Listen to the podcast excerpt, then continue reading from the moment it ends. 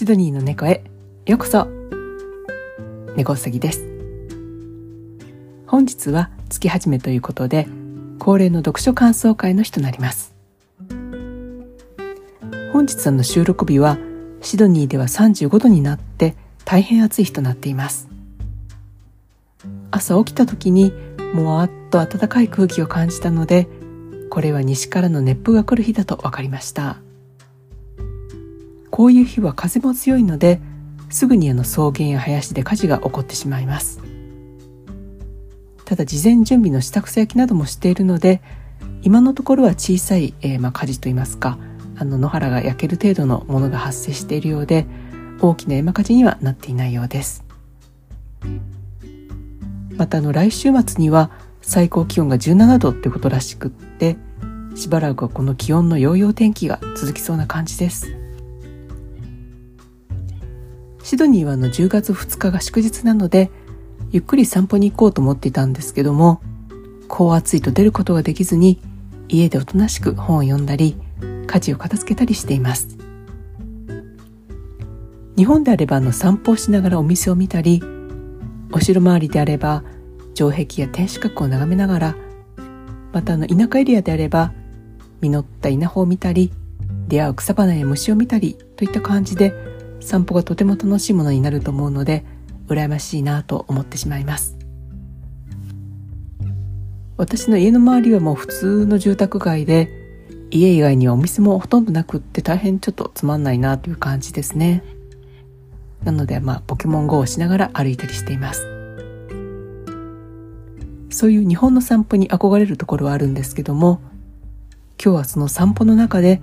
極上散歩を楽しんだ文豪のエッセイをご紹介したいと思います。本日ご紹介する本のタイトルは散歩の時に何か食べたくなって。著者は池波正太郎さんです。池波さんはもうご紹介するまでもないと思うんですが簡単にご紹介すると1923年大正12年に東京浅草で生まれていろいろな仕事を経て新国劇の脚本演出を担当するようになります。その後鬼平犯科帳見学商売仕掛け人藤枝梅安など多くの小説エッセイを発表します。その後急性白血病を発症して1990年67歳という若さで亡くなりました。池波さんはグルメとしても大変有名な方なんですけどもまあ、グルメといっても高いものを食べ歩くというよりは職人技を見極めてそれに対する最大級のリスペクトを表すという感じの方ですね。またあの小説を字でいくような何とも粋な蕎麦屋飲みをされたりしていますがこれは私はなかなか真似ができないので羨ましく思います。さてこの本ですがタイトルにあるように散歩時に池波さんが立ち寄ったお店の話をエッセイで書いてあるんですがこれはの単なる食レポタイプの本ではもちろんありません。この中には池波さんの知っている昭和の街の息吹や店員さんとのやり取り池波さんご自身の思い出や逸話などいろいろなものを盛り込んであってまるでその時代その時に池波さんと一緒にそこにいるような感覚になります。例えばの一番初めに紹介されているのは銀座資生堂パーラーとなります。池波さんは今で言えば中学生くらいでしょうか。株の取引所の下っ端としての仕事でよく外に用事で行ったらしいんですけどもその時に友人に誘われて行ったのが資生堂パーラーだったそうです。今も資生堂パーラーといえば高級喫茶店という感じなのかと思うんですがその当時は高級かつモダンで最先端を行くという感じだったようですね。当時の彼の給金はちょっとまあ低かったそうなんですけども株の世界ではチップのようなものをもらえたそうで年齢の割に結構お金を持っていたそうです。それでちょっと大人ぶって資生堂パーラーに入ったものの好きなポークカツがないのでボーイに尋ねるとそれはポークカットレッツという名前でメニューにあったそうです。そういうメニューのネーミングにも池波少年は最先端の香りを感じ取ったんですよね。彼はあの下町の子供だったんですけども本書で書いてあるんですが匂いといえば銀座の街の匂いがもう下町とは違っていた。絶えず大小の戦争に関わり合いながら貪欲にヨーロッパとアメリカの文明を吸収し物資が有り余っていた当時の日本のモダン風俗で銀座は充満していたと述べています。また池波さんは戦前の資生堂パーラーを思い浮かべるといろいろなイメージが湧いてくるということでそれらを列挙されています。東京あたりにお住まいの方であれば資生堂パーラーは馴染みがあるかと思いますが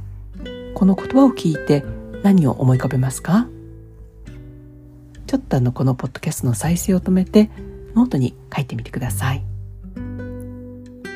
では池波さんが資生堂パーラーと聞いて想像するものをこちらの本から抜粋でご紹介します。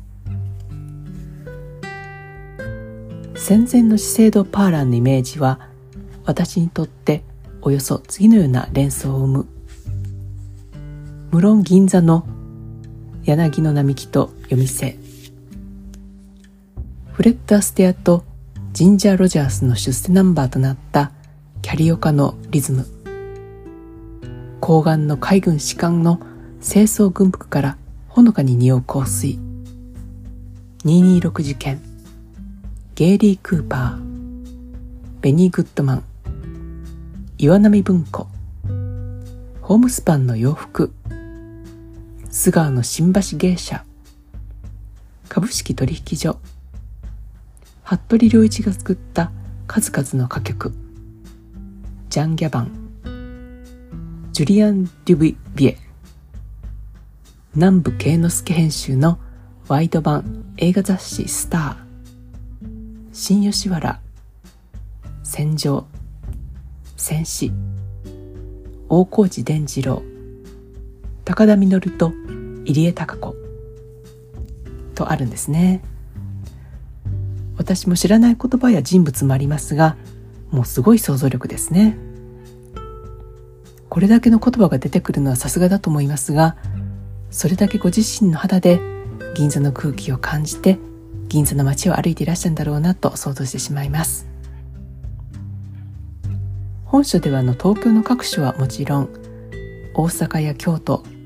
近江信州名古屋フランスなどいろいろなところの散歩と食のエッセイが収録されています。それぞれに池波さんの思い出やその場所の歴史職人さんの高い技術への尊敬の念などが感じられる内容となります。ところでの池波さんの本を読んでいる方であればどの本にも美味しそうな屋台などの描写があることを思い出されるのかと思います。例えば鬼平犯科帳の八巻で主人公長谷川平蔵の道場時代の仲間である剣客岸井様之助が泥棒の明神の次郎吉を助けて五鉄というこのシリーズでは有名なシャモ鍋屋へ連れて行くといった描写があるんですがちょっと読んでみますね。三次郎はまず鯉の塩焼きを出した。鯉の洗いとか味噌煮とか言うけれども実は塩焼きが一番うまい。酒もとっておきのを出してくれた。こりゃどうもうんうん。こいつはへえたまらなくうまい。次郎吉は舌包みを打ちあんまり飲むとこんなうめえものが腹へ入りません。ですから少しずつと舐めるようにゆっくりと酒を飲んだ。次にシャモの臓物の鍋が出た。新鮮な臓物を初夏の頃から出回る新ごぼうのささがきと一緒にだし汁で煮ながら食べる暑いのをふうふう言いながら汗をぬぐいぬぐい食べるのは夏の快味であった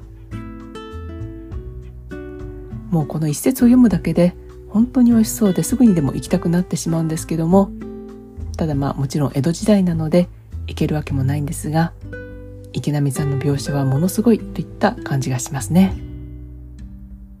こういった描写は想像だけで書けるものではないと思うので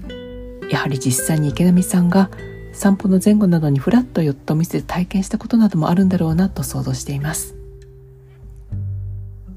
最近は食べ物を扱った小説が人気となっているんですが池波さんの描写は何と言うんでしょうね。あの池波印がついてるっていう感じがしてこれこそがあの池波さんの描写というもので何て言うんでしょう。粋で人情味があっておごらずでもなんかあの凡人にはできないといったような印象がありますね。この本に紹介されているお店は特にあのコロナなどもあったので現在閉店されているところもあるかもしれませんが一度読んだ後にぜひフラッと散歩の帰り道に寄っていくという楽しみもできますね。池波ワールドに馴染みのある方もない方も一度手に取って読んでほしい食エッセイの本となります。私も日本に行った際にはどこかにフラッと寄って私だけの特別なお店を見つけてみたいと思いました。それでは今日はこの辺で。番組へのご感想などは「ハッシュタグシドニーの猫」で X でつぶやいていただけると嬉しいです。本日もお聴きいただきありがとうございました。猫詐欺でした。